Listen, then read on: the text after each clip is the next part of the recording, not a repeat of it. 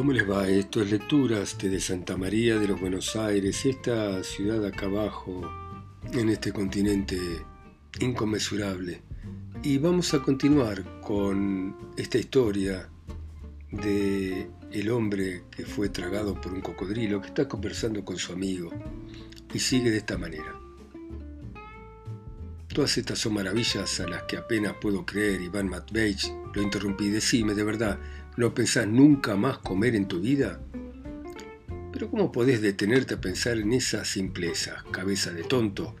Yo te doy grandes ideas y vos tenés que saber que tengo alimento suficiente con las grandes ideas que iluminan la noche que me rodea y aunque el amable propietario del cocodrilo y su bondadosa madre convinieron entre ellos esta tarde que todas las mañanas van a meter por la fauce del cocodrilo un tubo encorvado como una trompeta para que yo pueda tomar café o caldo. El tubo lo encargaron acá cerca, aunque yo opino que es un lujo superfluo, ¿no? Espero vivir por lo menos mil años, si es cierto que los cocodrilos alcanzan esa edad. A propósito, ahora que me acuerdo, Consultá mañana mismo una historia natural para ver si ese dato es cierto y venía a decírmelo, porque me podría equivocar confundiendo el cocodrilo con cualquier otro animal fósil. Solo una circunstancia me molesta un poco. Ahora, como estoy vestido de paño y con botas altas, es evidente que el cocodrilo no me puede digerir. Además estoy vivo y me resisto con toda mi voluntad a que me digiera, pero se entiende que no quiera transformarme en lo que transforma cualquier alimento, porque sería humillante para mí, ¿no? Sin embargo, temo que el paño de mi levita, desgraciadamente de fabricación local rusa, se llegue a pudrir a lo largo de un milenio y entonces al quedarme sin ropa y a despecho de mi indignación, quizá comience a ser digerido. Aunque de día no voy a permitir ni voy a consentir en modo alguno, pero de noche, durante el sueño, cuando la voluntad abandona al hombre, puedo correr la suerte más humillante de unas papas o un trozo de carne, ¿no? Y esta idea me altera un poco. Creo que esta sola razón debiera ser suficiente para modificar los precios y estimular la importación de paños ingleses, que son más sólidos y habrán de resistir más a la naturaleza en caso de que una persona vaya a parar al interior de un cocodrilo o, o de otro monstruo semejante. Voy a aprovechar la primera oportunidad para comunicar esta idea mía a cualquier hombre de Estado y a la vez a los comentaristas políticos de nuestros diarios. Que hablen bien alto de esta cuestión. Espero que sea esto lo único que por ahora copien de mí. Te aseguro que cada mañana van a venir en, en, grupo, provistos del cuarto de rulo pagado por sus redacciones, y que se van a piñar a mi alrededor para recoger mi opinión acerca de los anuncios de la víspera. En una palabra, veo delante mí un porvenir color de rosa. Es la fiebre, es la fiebre, murmuraba yo para mis adentros. Pero, ¿y la libertad, mi amigo? Pregunté para conocer a fondo su opinión. Porque vos, por así decirlo, te, te encontrás preso, en tanto que el hombre aspira a gozar de la libertad. Sos un tonto, me contestó. La gente salvaje ama la independencia, pero la gente cuerda, educada, ama el orden, y si no hay orden, por piedad, Iván Matveich, escucha, escucha, cállate, chilló enojado por mi interrupción. Nunca sentí mi espíritu tan alto como ahora. En este refugio angosto solo me preocupa la crítica literaria de las revistas voluminosas y la rechifla de nuestros diarios satíricos. Tengo miedo que quieran ponerme en ridículo los visitantes triviales, los envidiosos, los estúpidos y los nihilistas. Pero yo voy a tomar mis medidas. Estoy impaciente por saber mañana los juicios de la opinión pública y sobre todo el de los diarios. Lo que digan los diarios, mañana mismo informámelo. Bueno, mañana te traigo una pila de diarios. Mañana es pronto para esperar comentarios de los diarios, porque los anuncios aparecen el cuarto día. Pero de allí en adelante, todas las tardes, anda a la entrada del patio. Te voy a utilizar como mi secretario. Me vas a leer los diarios y las revistas y yo te voy a dictar mis pensamientos y te encargaré lo que me haga falta. Sobre todo, no te olvides de los telegramas. Todos los telegramas de Europa deben de estar aquí todos los días, pero basta. Probablemente estarás cansado, tendrás sueño. Anda a tu casa y no penses en lo que acabo de decirte acerca de la crítica. No le tengo miedo, porque ella misma se encuentra en una situación crítica. Basta ser sabio y virtuoso para finalmente verse sobre un pedestal. Si no soy Diógenes o Sócrates o ambos, ya tengo listo mi futuro papel en la humanidad. De esta manera obsesiva y trivial, cierto que por efecto de la fiebre, se apuraba a exponerme sus puntos de vista a Iván Matveich, copiando esas mujeres de carácter flojo, incapaces de guardar secretos, según dice el refrán. Por otro lado, todo lo que había dicho acerca del cocodrilo me parecía poco verosímil, ¿no? Vamos a ver, ¿cómo podía ser que el cocodrilo estuviese vacío? apuesto a que en ese punto se había jactado por vanidad y para humillarme. La verdad es que estaba enfermo y que los enfermos hay que, hay que llevarles la corriente, pero sinceramente reconozco que nunca pude soportar Iván Matveich. Desde que era niño, durante toda la vida, traté de librarme de su tutela sin poderlo conseguir. Mil veces quise romper de mala manera con él y otras tantas lo volví a tratar como si aún esperase demostrarle mi razón y vengarme de algo. Qué amistad rara la nuestra. Puedo afirmar rotundamente que en las nueve décimas partes se componía de rencor. Sin embargo, aquella noche nos despedimos con emoción. Vuestro amigo es hombre mucho inteligente, me dijo el alemán a media voz cuando me acompañaba hasta la puerta después de haber estado todo el tiempo escuchando con atención nuestra conversación. Antes de que se me olvide. A propósito, dije, ¿cuánto pediría usted por su cocodrilo en caso de que se lo quisieran comprar? Se conoce que Iván Mateix había oído la pregunta y esperaba la respuesta con curiosidad, porque le hubiese molestado que el alemán pidiese poca cantidad. Por lo menos, carrapeó de una manera muy particular cuando yo hice esa pregunta. Al principio, el alemán no quiso hablar del asunto, incluso se enojó. Ninguno comprar puede mi propio cocodrilo, gritó furioso y se puso colorado como un cangrejo. No querer que sea vendido mi cocodrilo, ni un millón de talers quería yo pedido por el cocodrilo. Hoy cobré 130 talers del público y mañana tenía 10.000 talers cobrado y luego 100.000 talers cada día tenía cobrado. Yo no quiero vender cocodrilo. A Iván Page se le escapó una risa de satisfacción haciendo de tripas corazón porque cumplía con mi deber de amigo, le di a entender de manera fría y razonable al desatinado alemán que sus cálculos no podían ser exactos, porque si recaudaba un centenar de miles a diario en cuatro días, habría pasado todo San Petersburgo por el lugar y no quedaría luego nadie a quien cobrarle. Por otro lado, la vida y la muerte están en manos de Dios. El cocodrilo podía reventar por cualquier causa o Iván Matveich podía caer enfermo y morir, y así sucesivamente. El alemán se quedó pensativo. Yo le daré al gotas de la botica, dijo al fin, y tu amigo no se hará morir. Los de las gotas está bien, dije, pero tenga en cuenta que se puede entablar un proceso, ¿no? La esposa del hombre puede exigir la devolución de su marido legítimo. Usted en lo que piensa es en hacerse millonario ¿Pero pensó en darle alguna pensión a Elena Ivanovna? No, yo no pensar, contestó decidida y de manera grave el alemán. No, no pensar, corroboró la madre, incluso con cierta rabia. Entonces, en vez de una ganancia, ¿no le convendría más agarrar ahora de golpe alguna cantidad segura y palpable, aunque sea moderada? Creo que es mi deber decir, y se lo pregunto no por mera curiosidad.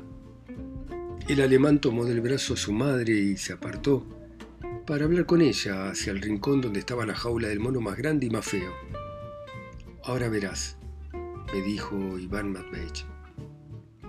Pero en lo que a mí se refiere, estaba ansioso primero de pegarle una buena paliza al alemán y después agarrármela con la madre y tercero de darle la mayor de las palizas a Iván Matveich por su soberbia desmedida. Sin embargo, Nada de esto tenía importancia al lado de la respuesta del alemán codicioso. Después de deliberar con su madre, exigió por el cocodrilo 50.000 rublos en bonos de la deuda interior con sorteo, en casa de la calle Gorojabaya, con botica propia instalada y por añadidura el rango de coronel ruso. ¿Te das cuenta? Ya te decía yo, dijo triunfal Iván Matveich, aparte de la disparada y última pretensión de que lo hagan coronel, tiene toda la razón, porque comprende perfectamente el actual valor del monstruo. Es el principio económico. Un momento, grité. ¿Por qué razón lo iban a hacer coronel? Eh? ¿Qué proeza realizó? ¿Qué servicio prestó? ¿Qué gloria militar alcanzó? ¿Es usted un insensato después de todo esto? ¿Insensato? gritó ofendido el alemán. No, yo ser sensato y usted tonto. Yo haber merecido coronel por mostrar cocodrilo con dentro de él encerrado un hombre vivo, pero ruso, no poder mostrar cocodrilo con hombre vivo encerrado dentro de él.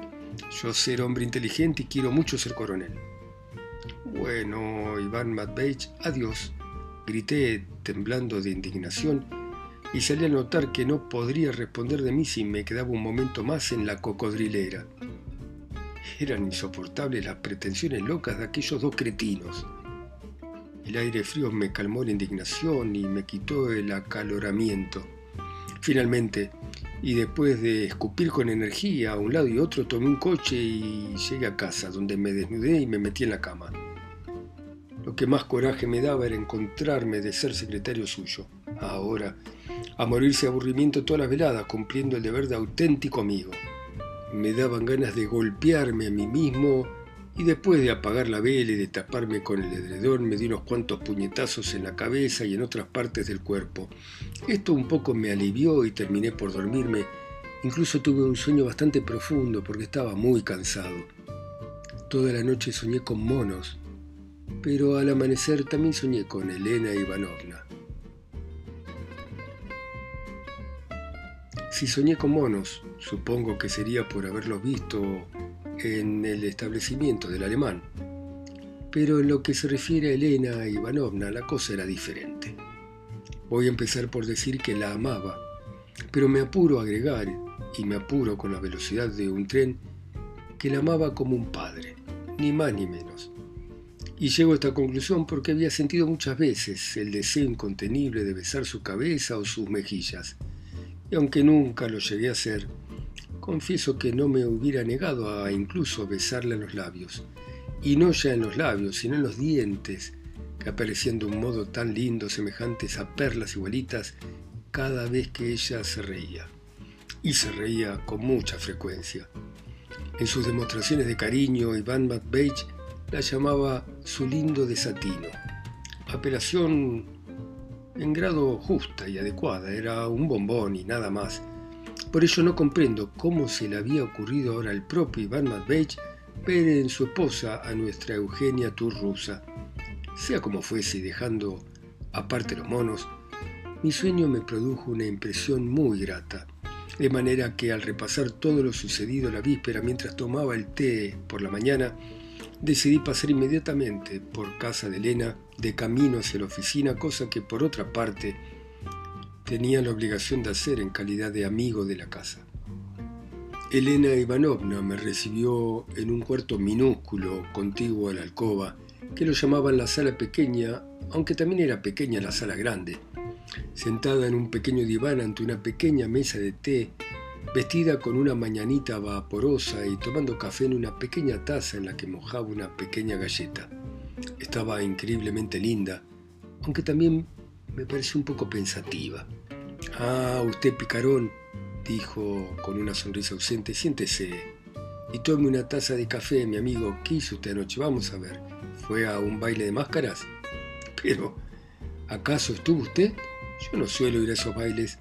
Además es que anoche visité a nuestro cautivo. Suspiré y adopté una expresión compungida al tomar la taza de café que me ofrecía. ¿A qué cautivo? ¿A quién? Ah, pobrecito. Bueno, ¿y cómo está? ¿Se aburre? Verá, quisiera preguntarle una cosa. Ahora puedo pedir el divorcio, ¿verdad? El divorcio, dije indignado, y estuve a punto de derramar el café. Eso es cosa del negrito, pensé con furia para mis adentros porque había cierto negrito de bigote perteneciente al negocio de obras de construcción que los visitaba con frecuencia y que tenía una habilidad especial para divertir a Elena Ivanovna.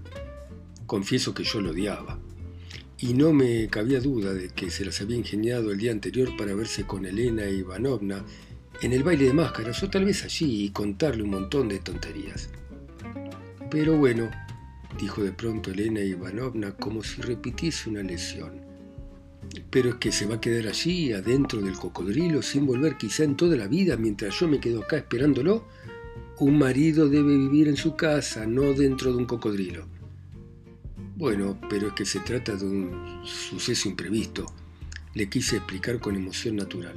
No, por Dios, déjese de historias, no quiero escucharlo, no quiero. Dijo ella realmente enojada.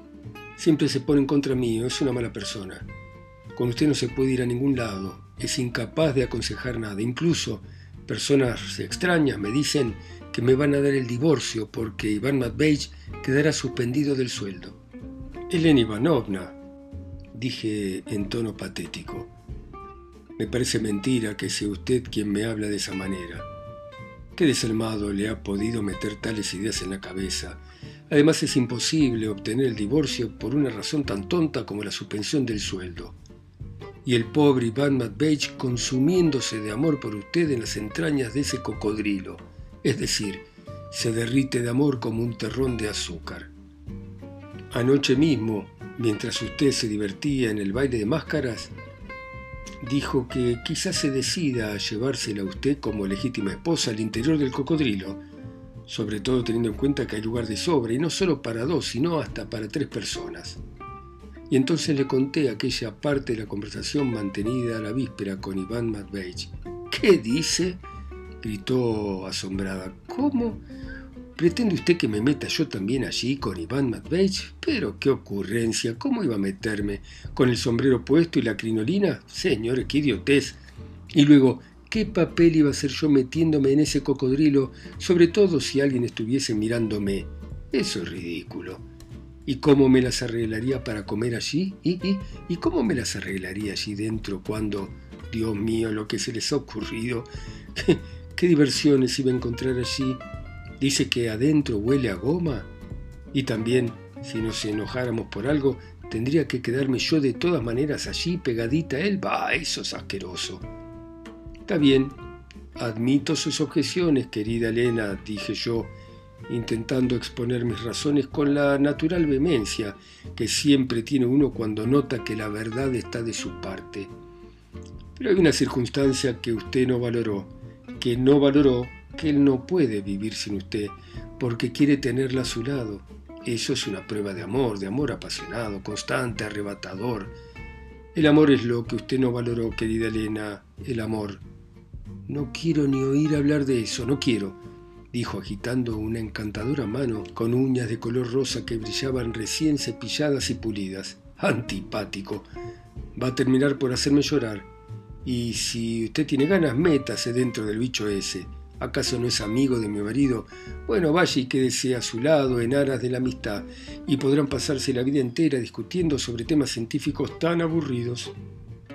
Usted hace mal en burlarse de esa hipótesis, dije con gravedad a la frívola personita, porque Iván Matveich me propuso efectivamente que me reuniera con él.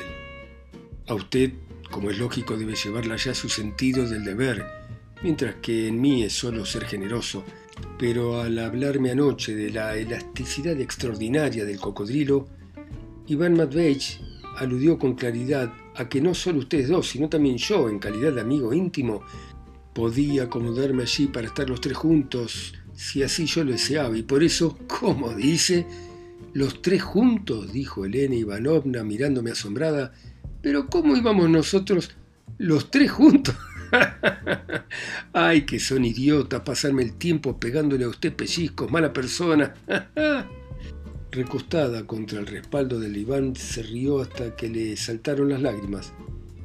Todo lo mismo que las lágrimas era tan encantador que no pude reprimirme y en un arrebato me puse a besarle las manos, expansión a la que ella no puso resistencia, aunque me tiró ligeramente de las orejas en señal de reconciliación.